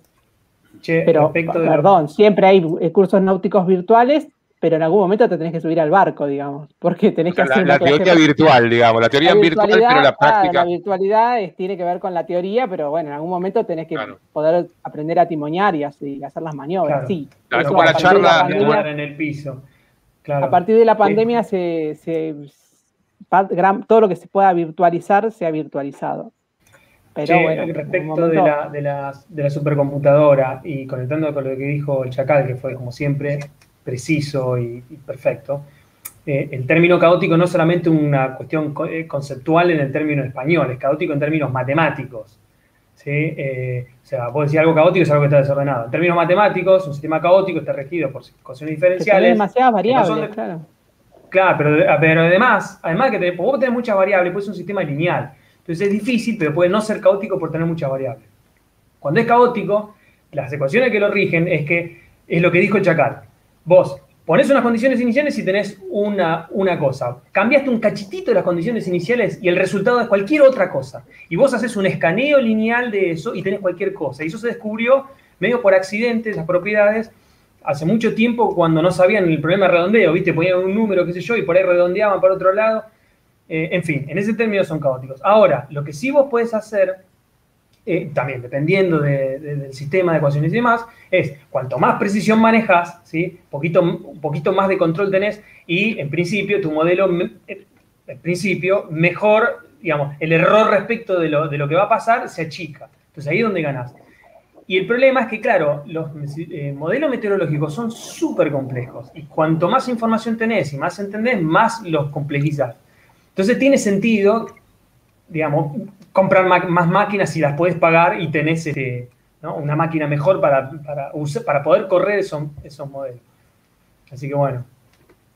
Bien, che, para los que preguntan por la cámara de Daniela, sí, la cámara de Daniela no es muy buena. No, es, es horrible, pero ahora que tenés, ahora que tenés Ahora que tenés un auspiciante, escúchame, tenés un auspiciante para tu, para tu sección. ¿Cuánto, ¿Cuánto vale una cámara decente, más o menos? sabés que tengo una cámara decente y no la encuentro, no la encuentro. Bueno, el nivel de caos era muy decente. Para, tiene como 15, 15, años tenía la otra cámara, tampoco era muy decente. Cosa. Además, si le pongo más luz se ve peor. Es lo, la cámara más exótica del universo. Que cuanto ¿Y más si usas, ¿y si usas el teléfono? Ah, podría ser, sí. Ah, podría ser. Bueno, para la próxima vez Siempre llego, debo confesar que siempre llego al programa con los segundos contados, porque siempre estoy con un llamado, con cosas que hay que entregar, con la verdad que llego con los segundos contados y, no llego ni a encontrar otra cámara, ni a prender el teléfono, llego así complicada, así que les pido disculpas por la calidad de la cámara, pero me voy a ocupar que se vea mejor. Mira, el Droidcam que lo sugirieron acá en el programa, es la que uso yo, es muy buena esa. Pones el teléfono, lo apoyas ahí, el soporte lo, bueno, me voy a ocupar, me voy a ocupar de eso. Perdón, un mensaje para NAG. Digo, a ver, esto depende de las personas que sigas y los canales que sigas, ¿sí? Si te aparecen todas, como decís, minas en bola cuando te bajaste este, la aplicación, es porque estás siguiendo esos canales, cambia de canales, ¿sí? ¿Entendés? Yo por eso veo, veo tipo hombres pescando, esas cosas, ¿entendés? No sé, Regi, yo si no, no estoy viendo hombres pescando, ¿eh? Tenés el, tenés el canal de Olivia también, que comenta libros, digamos, no es todo, no es todo así. Después sí, vos te, te equivocás de canal y empiezan a aparecer chicas bailando, pero eso, eso no es, eso tiene que ver con los canales a los que estás suscrito. O sea, tenés que cambiar Pero, Claudio, para, para. Si a vos te parecen, lo que ves son videos de hombres pescando en bolas, eso no es la caña, ¿eh? Vamos a la última tanda. 42 segundos. En ProSoft vas a encontrar calidad y variedad en racks, tipo mural o pie, compatibles con métrica ETI, estándar internacional de 19 pulgadas y norma ROS. ProSoft 011 3220 7134 www.pro-mediosoft.com.ar Cuttercraft, impresoras 3D, producción nacional con calidad de punta mundial. Potencia tu desarrollo. Búscanos en Google. Cuttercraft. Next Vision ayudamos a proteger tu información frente a ciberamenazas cada vez más complejas. Next Vision Ciberdefensas es la propuesta para prevenir, detectar y mitigar riesgos, delegando en expertos la protección de la información crítica de tu empresa. Conoce nuestras soluciones en www.nextvision.com y seguinos en redes sociales. Zungri Merchandising, tu marca al alcance de la mano. Llaveros, pines, medallas, identificadores de personal y mucho más. Fabricación y comercialización de artículos publicitarios en metal. Descubrí cómo darle cuerpo a tu imagen en zungri.com.ar. Somos el programa que te entretiene, que más te gusta. Dominio Digital.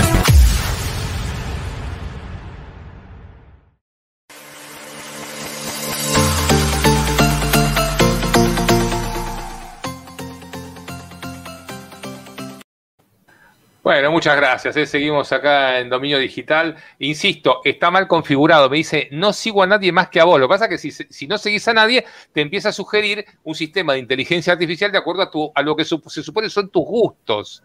¿Entendés? Y a vos te muestra hombres en bolas pescando. No. Saca la información de algunas otras cosas también. Lo de en bolas creo que fue una aducción de, Daniel. No, no, no, no, está todo, que solo estaba pescando. Están todos vestidos. Bueno, eh, ¿qué más tenemos, chicos? Bueno, ya, son las 6, 6 eh, y 5. Yo creo que hay que hablar del evento Call of Duty. ¿eh? No me quiero, no quiero meter de vuelta, pero hay que hablar del evento Call of Duty que fue. ¿Puedo hacer una introducción al, ¿puedo hacer una introducción al tema? Como si fuese tu programa, Claudio. Dale, dale, te permití. Necesito hacer una introducción al tema.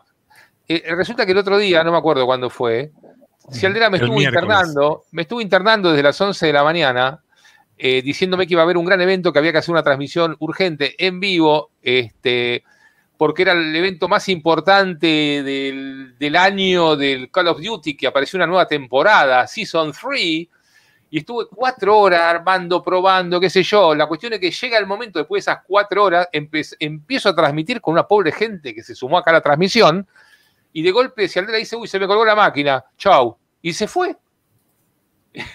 y desapareció. bueno, pero yo si querés cuento la otra, digamos, la parte, varias cosas. Primero, vamos a, eh, eh, a, contar la otra introducción. Primero es un evento mundial que pasa dos veces por año. Esto es como los X, X Games o las, no sé, las Olimpiadas, no sé qué, de cada cuatro años. O el mundial de, o el mundial de LOL, por ejemplo. O el mundial de LOL, donde deciden. Después, primero, después.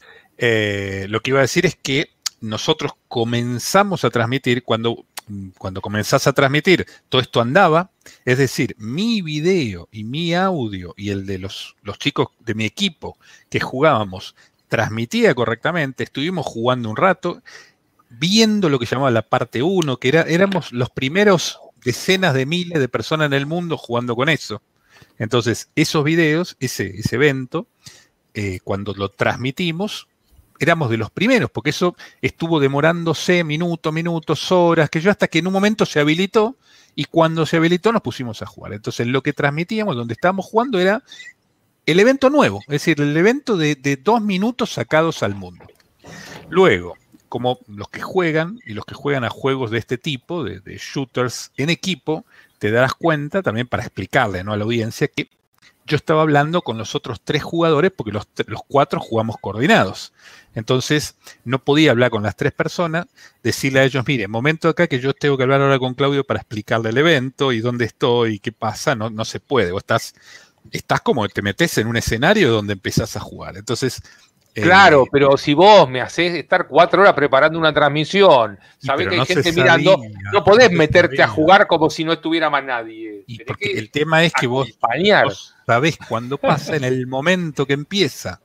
Eh, nadie lo sabe, es decir, en un momento como que cortan y aparece el release nuevo y empieza a jugar. Y lo que pasó es que cuando estaba en, en la partida, sobre el final de la primera partida, se colgó el equipo, que es algo que a veces pasa con estos juegos. Son juegos gratuitos, repetimos, juego gratuito que se puede bajar cualquiera, que requiere unas máquinas bastante poderosas de RAM, de CPU, de placa de video, GPU.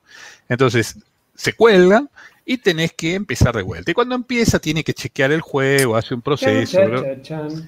Y empezás de vuelta. Y cuando empecé, al final después me reconecté y dije, bueno, mira, después jugaré y nos pusimos a hablar un rato. De hecho estaba Ponique, después estuvo también Monty, estuvimos charlando un poco de una serie de cosas. Entonces, bueno, era para eh, explicar lo que había pasado y que, bueno, que lo que tenía el vivo, que yo lo dije, y lo que tiene el vivo es eso. hacer una pregunta. Cuando se, hacen estos eventos mundiales que de golpe dicen a las 3 de la tarde se lanza el nuevo juego y qué sé yo, que sabés que va a haber millones de personas del otro lado. Sí. Digo, estos tipos están temblando hasta las 3 de la tarde, o sea, no, digo los, los, de la empresa, no, no, no los jugadores. Digo, eh, no es una cosa así como demasiado, cuando uno genera mucha expectativa, con gente simultánea en vivo, digo, ¿están todos realmente preparados? Eh, no sé, ¿es algo tan seguro que todo va a funcionar? Cuando vos decís, bueno, cambia la nueva versión del juego a las 3 de la tarde y a la tarde querés entrar y no podés, o se te cae. Digo, esa gente duerme ese día, el día anterior, sabe que todo va a andar y dice, estamos acá brindando porque sabemos que a las 3 de la tarde. Mm.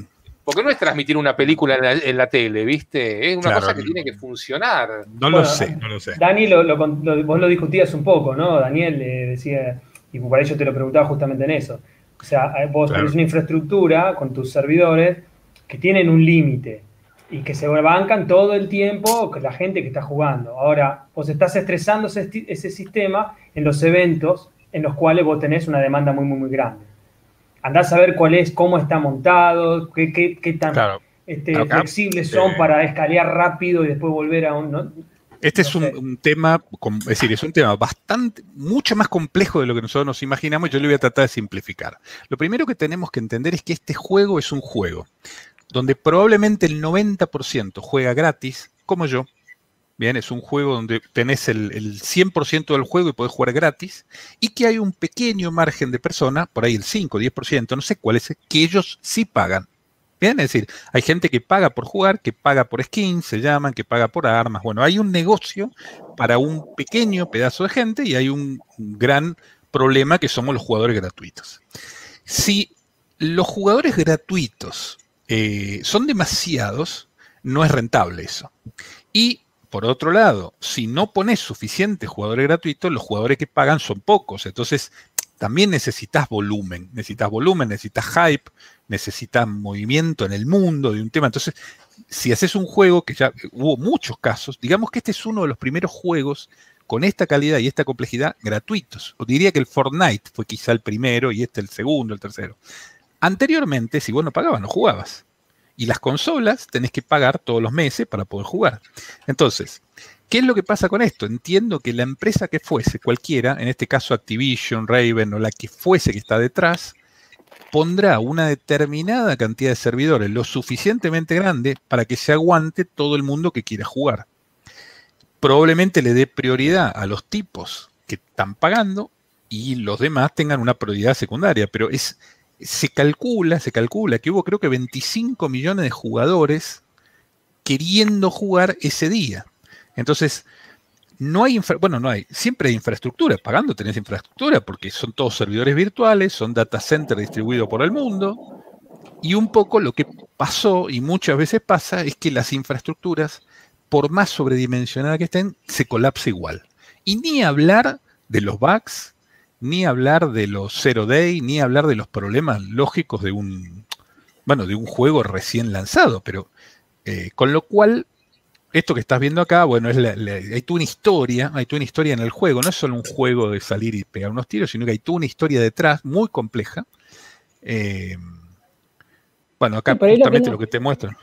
Sí. lo que uno se pregunta es si tiene sentido para hacer un lanzamiento tan grande, con tanta publicidad, con tanta antelación, para que finalmente por ahí el, que, jugó, el que está esperando y, por ahí es fan del juego se banca eso, pero por ahí uno nuevo que se quiere acercar a eso y se encuentra con que el día del lanzamiento no puede jugar, por ahí eh, es un arma de doble filo, porque por ahí desinteresás a gente que podías captar eh, con, con, ese lanzamiento. No sé, me da la sensación de que, si, lo, si lo hacen supongo que les funcionará, pero porque tiene un público cautivo muy grande pero no sé hasta qué punto tiene sentido generar tanta expectativa para que en un momento, un horario en particular, eh, empiecen a jugar todos juntos y finalmente la mitad quede sin poder acceder. Yo, lo que creo, lo, o sea, lo más probable es que más que una, ah, es invento mío esto, que una, con un cálculo que hayan hecho ellos, decir, bueno, me la juego, total, si la mitad no se puede conectar, igual me es redituable. Probablemente ellos hayan hecho alguna subestimación o hayan hecho una suposición que, no se cumplió este, y algo en, la cadena de todo el proceso, de que vos te logueás, que los servidores, no sé cuánto, y algo se colgó ahí.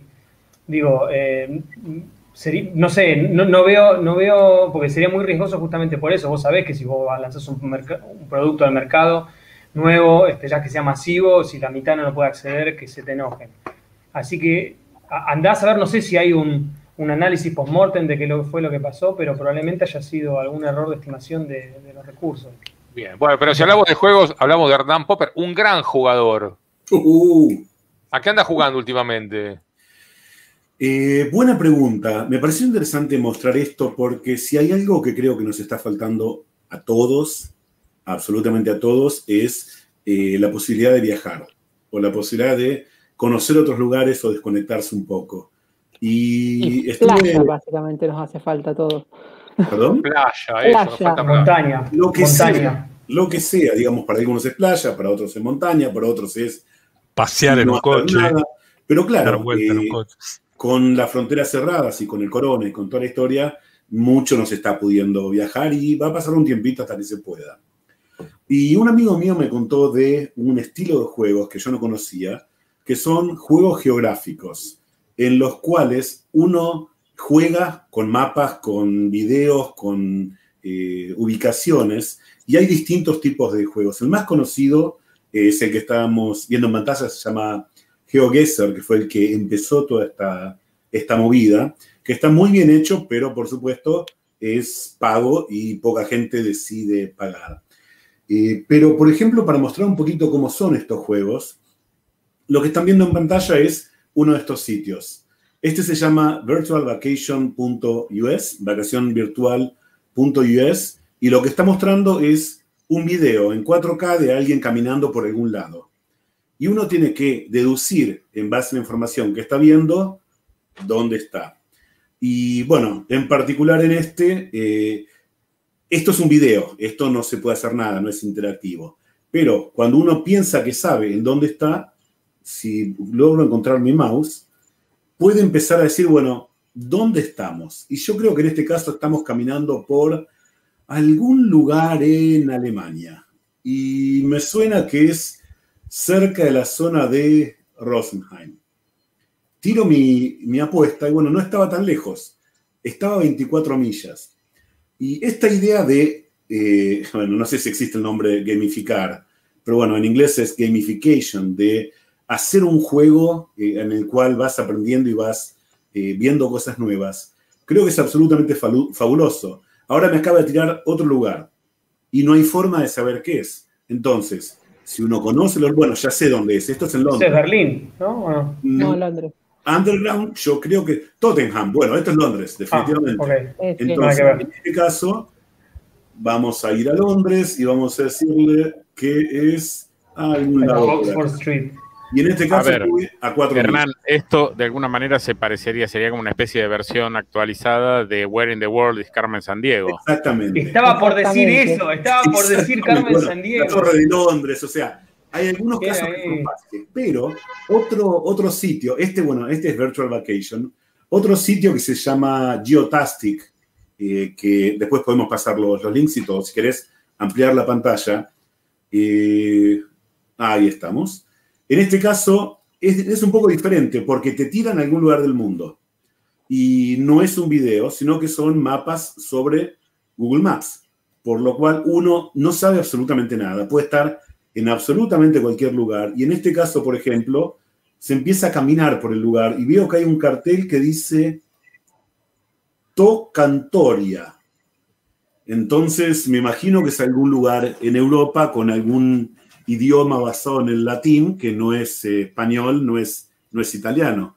Entonces, eh, lo, interesante es ir descubriendo esas pistas. Eh, por ejemplo, que hay uno que dice, eh, en, este es un restaurante y acá dice Speciality Singan Lao. Yo tengo la impresión de que esto debe ser Filipinas. ¿Por qué? Mm, por el tipo de nombre. Entonces, tiro que está, por ejemplo, en algún lado en Filipinas y... Ah, y no lo había hecho, ¿eh? Bien ahí. 300 kilómetros de Filipinas realmente era... Entonces, la idea un poquito de estos juegos es eh, si bien hay juegos como Call of Duty que te sacan toda la adrenalina, este tipo de juegos lo que hacen es relajarte y permitirte un poquito desconectarte de la locura de las noticias, la locura de los tiros, la locura del trabajo, el teléfono sonando. Uno tiene que usar realmente el poder de, investigación para saber dónde está y uno termina jugando un rato y, se desconectó y lo logra.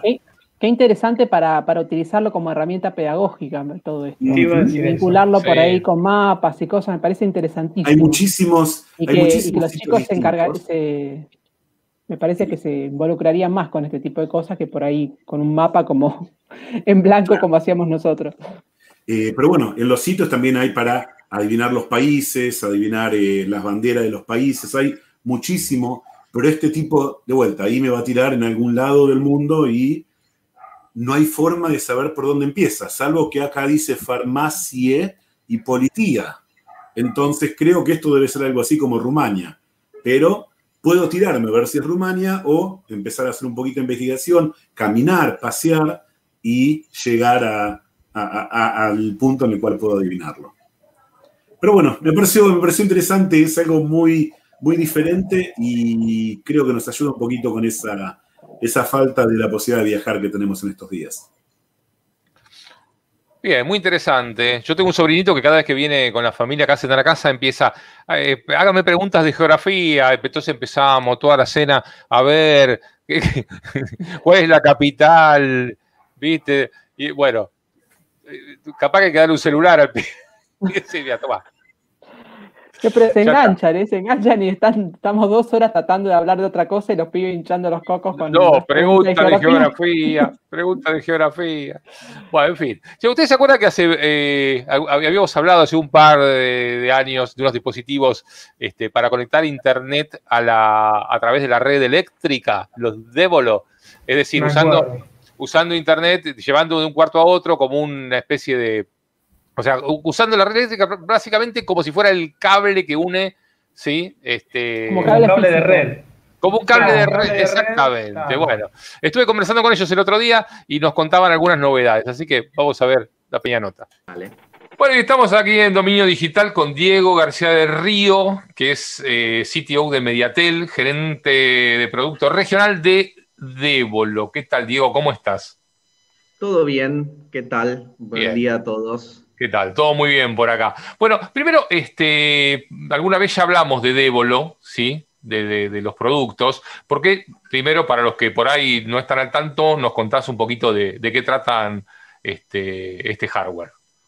Bueno, Débolo es un producto que es un repetidor de Wi-Fi eh, que tiene como diferencia de los repetidores típicos el hecho de que se comunica, el hecho que se comunica entre los distintos dispositivos usando la red eléctrica en vez de simplemente tomar la señal Wi-Fi y repetirla en donde necesitas cobertura, lo que hace es, eh, son dos equipos, uno que se conecta al router principal por cable y eso como que inyecta la señal de internet adentro de la red eléctrica de tu casa y después tomas el segundo dispositivo, que es este, este equipo, se enchufa directamente a la pared y donde está ese equipo emite señal de Wi-Fi, en este caso es una señal dual band, y también tiene dos puertos de red disponibles para conectar dispositivos cableados. Por ejemplo, si tienes un Smart TV, lo puedes conectar por cable, una PlayStation, etc. Em, Básicamente lo que hace la red eléctrica es hacer de cable, digamos, como si fuera un cable. Exacto, exacto. Entonces, a diferencia de por ahí el repetidor Wi-Fi típico, esto te permite por ahí llevarte el, el, el débolo, no sé, al quincho o a un lugar más alejado donde por ahí ni llega la señal de Wi-Fi y eh, generar un punto de acceso en esa zona eh, sin tener que preocuparte de dónde te llega más o menos la señal de Wi-Fi para poner el repetidor como a mitad camino. Eh, digamos, es una alternativa a los repetidores tradicionales, donde el principal, la principal diferencia es justamente esa comunicación a través de la red eléctrica. Claro. ¿y, la, ¿Y la red eléctrica tiene que tener alguna característica en especial? No, no, no específicamente, o sea, funciona tanto si tenés trifásica en la casa como corriente monofásica. Los distintos enchufes pueden estar en una sola térmica o en diferentes térmicas del tablero. No hace falta encontrar dos enchufes que estén en la misma llave térmica, no hay ningún problema. O sea, pueden, pueden ser distintos sectores del tablero eléctrico, pueden ser incluso diferentes fases. Lo, que sí, obviamente, eh, funciona todo dentro de un mismo medidor. No vas a poder compartir internet con tu vecino, digamos. Ah, no, no, eso está, está claro. Bien, che, y contanos un poquito, bueno, em, qué características tienen los equipos, si hay diferentes modelos. Sí, eh, hoy en Argentina tenemos dos modelos distintos. Está el equipo, el 1200, que es este que tengo acá, que es un poco más grande, tiene dos puertos Ethernet que son gigabit, además, y el equipo se llama 1200 justamente porque la velocidad máxima de conexión sobre la red eléctrica es 1200 megabits por segundo. Eh, este equipo es un equipo Wi-Fi dual band 2x2, es decir, dos antenas en, 2.4 GHz, dos antenas en 5 GHz, con lo cual tiene eh, buena muy buena capacidad de, eh, de conexión del lado Wi-Fi. Adicionalmente, se, venden individualmente los equipos adicionales, es decir, el kit, el kit inicial son dos equipos, que es el equipo más chiquito este que se conecta, que tiene un solo puerto, se conecta directamente al router, eh, al router de tu proveedor, y vos conectás este donde necesitas. Adicionalmente vendemos este equipo por separado si necesitas una tercera zona de cobertura donde quisieras agregar más, eh, más señal, por ejemplo, por ahí una segunda planta y después un quincho o una tercera planta, etcétera. Eh, después hay del mismo producto un, equipo de gama un poco más baja y de menor precio, que es el Devolo 550, que es conceptualmente es idéntico, pero es un equipo que los puertos de red, en vez de ser gigabit, son fast Ethernet, es decir, hasta 100 megabits por segundo, y el Wi-Fi es single band, es decir, no tiene el Wi-Fi de 5 GHz, solo el Wi-Fi de 2.4. El modem de tu proveedor puede ser dual band, no hay ningún problema. Lo único que importa es que el proveedor de internet te dé un puerto de red a donde conectas el equipo por cable, el equipo central.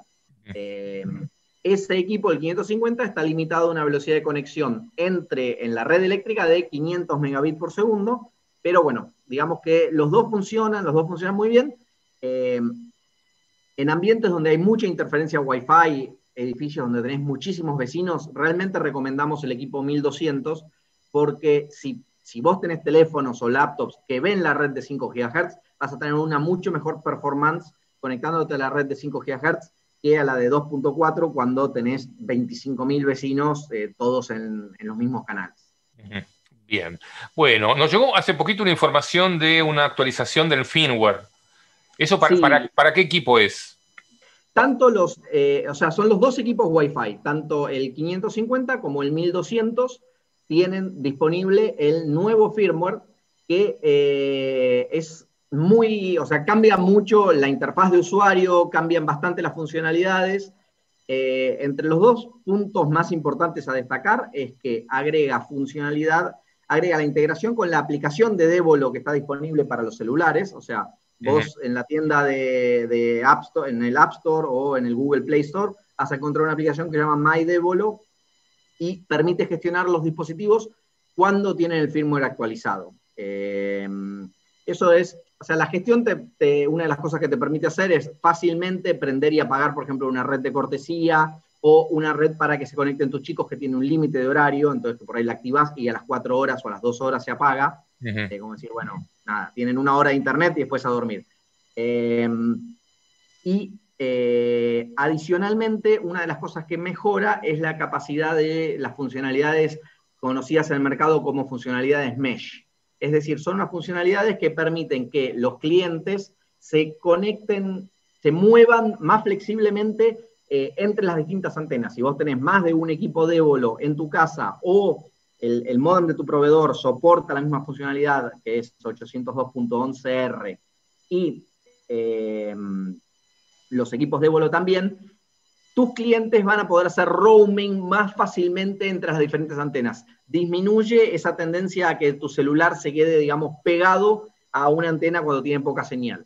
Eh, entonces, digamos que genera una red que permite que los dispositivos se muevan más fácilmente entre las distintas antenas de tu casa, lo cual mejora mucho la experiencia de usuario. Eh, por ejemplo, yo acá en casa tengo tres, eh, tengo tres débolos en las distintas plantas y puedo hacer una llamada por WhatsApp, una llamada de voz usando voz sobre Wi-Fi, lo que fuera, moverme de un lado para otro de la casa y en ningún momento se corta la señal. Vos vas a ver que el equipo salta de una antena a la siguiente mucho más ágilmente que antes de tener la actualización Bien. ¿Esta actualización la hace el equipo solo? ¿La tengo que hacer yo? ¿Descargar el firmware nuevo? Es, así. La, la, actualización inicial al nuevo firmware es, o sea, es un nuevo firmware muy distinto y la actualización inicial se hace a través de un programa que se baja a la PC que se llama el Devolo Copkit. Ese programa también te permite gestionar tu red, ver un montón de datos de performance y demás de la red de tu casa, pero ese, esa instalación eh, ese primer upgrade del nuevo firmware se hace a través de ese programa, el Devolo Copkit, que está disponible en la página de devolo.com.ar o en las otras páginas regionales de Devolo, ya sea devolo.com eh, o las páginas europeas de Devolo. Em, esa actualización inicial, una vez que el equipo obtuvo el nuevo firmware, tiene la primera versión del nuevo firmware, después se mantiene actualizado automáticamente. Se va a ir actualizando cada vez, o sea, cuando sale una versión nueva de Devolo, por defecto se va a actualizar. Vos podés obviamente deshabilitar esa funcionalidad, pero por defecto va a hacer esas actualizaciones. Bien, Débolo, ¿de qué origen es la empresa? La empresa es alemana y es, una empresa alemana que tiene un equipo de ingeniería de más de 200 personas en Alemania. O sea, no es alemán, no es, sin desmerecer otras marcas por ahí, no, no es que solo tiene la banderita alemana, dice tecnología alemana. O sea, realmente los productos, o sea, si bien como hoy la mayoría de la electrónica es fabricada en China, eh, los productos se importan a Alemania, se hace todo el control de calidad en Alemania, todo el diseño, la ingeniería, el software es todo propio de Devolo, se realiza en Alemania, los servidores están en Alemania, entonces todo lo que sea datos, todo lo que sea gestión de datos está protegido por lo que es la GDPR europea, que es la Política de Protección de Datos Europea, y eh, lo mismo pasa con, o sea, los equipos son todos desarrollados en en Alemania y nosotros los importamos desde Alemania. Se hace el último control de calidad, todo lo demás viene de Alemania. Bueno, Diego, yo te agradezco este contacto con Dominio Digital. Este, vamos a estar actualizando el equipo que tenemos acá, a ver este, el nuevo firmware y después te vamos a contar a ver qué tal, qué tal resulta. Muchísimas gracias. ¿eh? No, por favor. Hasta luego. Hasta luego. Bueno, novedades de, de Para los que preguntaban por ahí, ¿funciona? ¿Funcionará? Yo, yo lo estuve probando y me funcionó muy bien. ¿sí? Lugares de la casa donde no me llegaba el internet, este, las pruebas que hice me anduvo muy bien. ¿sí? Sé que Ponique que también lo... ¿Cómo? La tecnología en particular funciona, funciona muy bien. Yo lo probé en Buenos Aires. Eh, mi viejo tenía su router de FiberTel en un cuarto y un televisor eh, y yo le llevé una cajita Android para poder. El televisor estaba en el living. Y no había forma de que el Wi-Fi pasara. Y no había forma de pasar un cable de red. Llevé un par de estos. Eh, el, término. El nombre técnico es Powerline.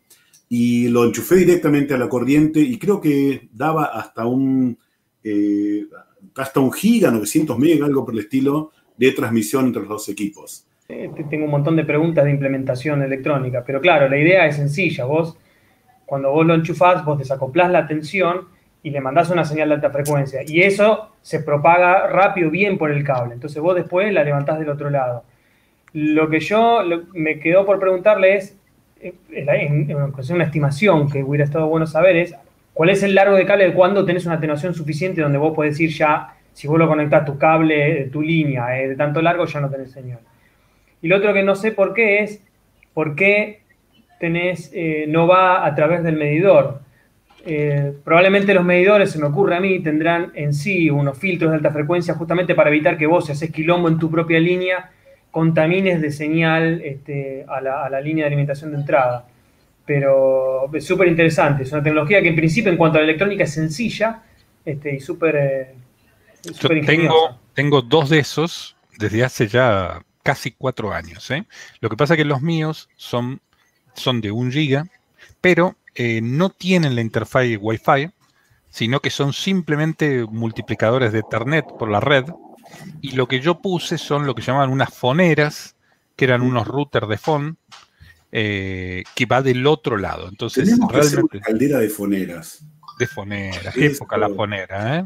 Que nadie sabe que es una fonera, me imagino. Nosotros decimos una fonera. Esto para dos horas sin ningún problema. Pero bueno, yo tengo todavía varias foneras, varios modelos, tengo casi todos los modelos de fonera.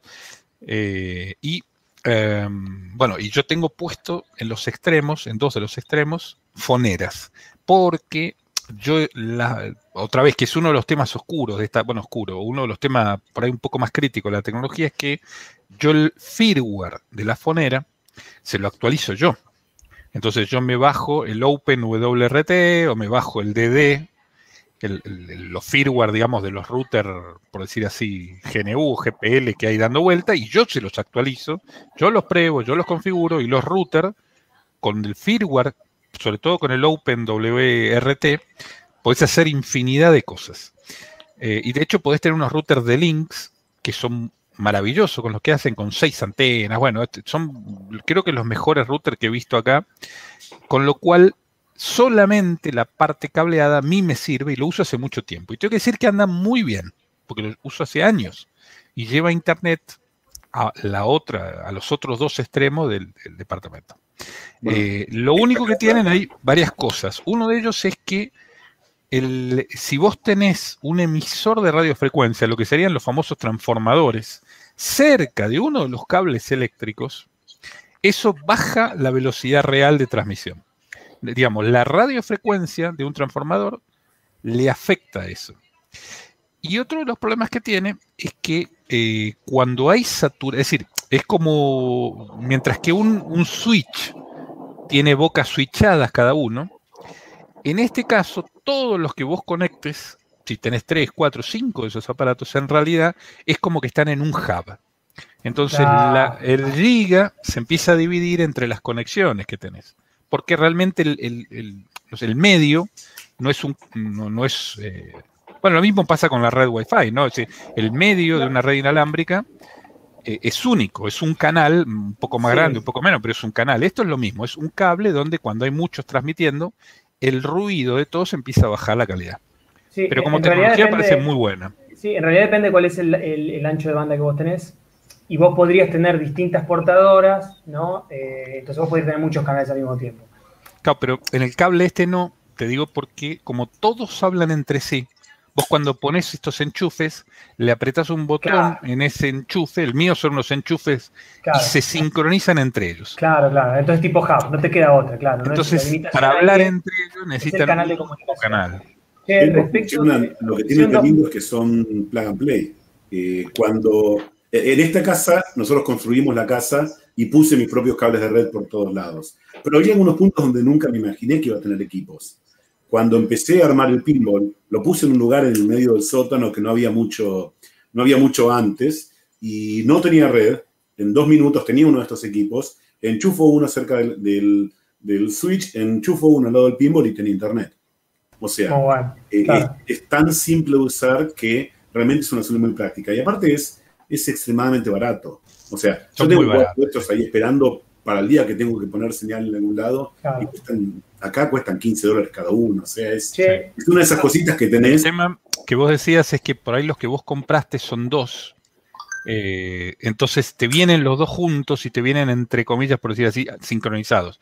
Yo cuando compré, que compré cuatro, si no me equivoco, eh, lo que te dicen es que cuando los enchufás, enchufás uno. Cuando enchufás el otro, le apretás un botoncito que tiene abajo y se sincroniza con ese.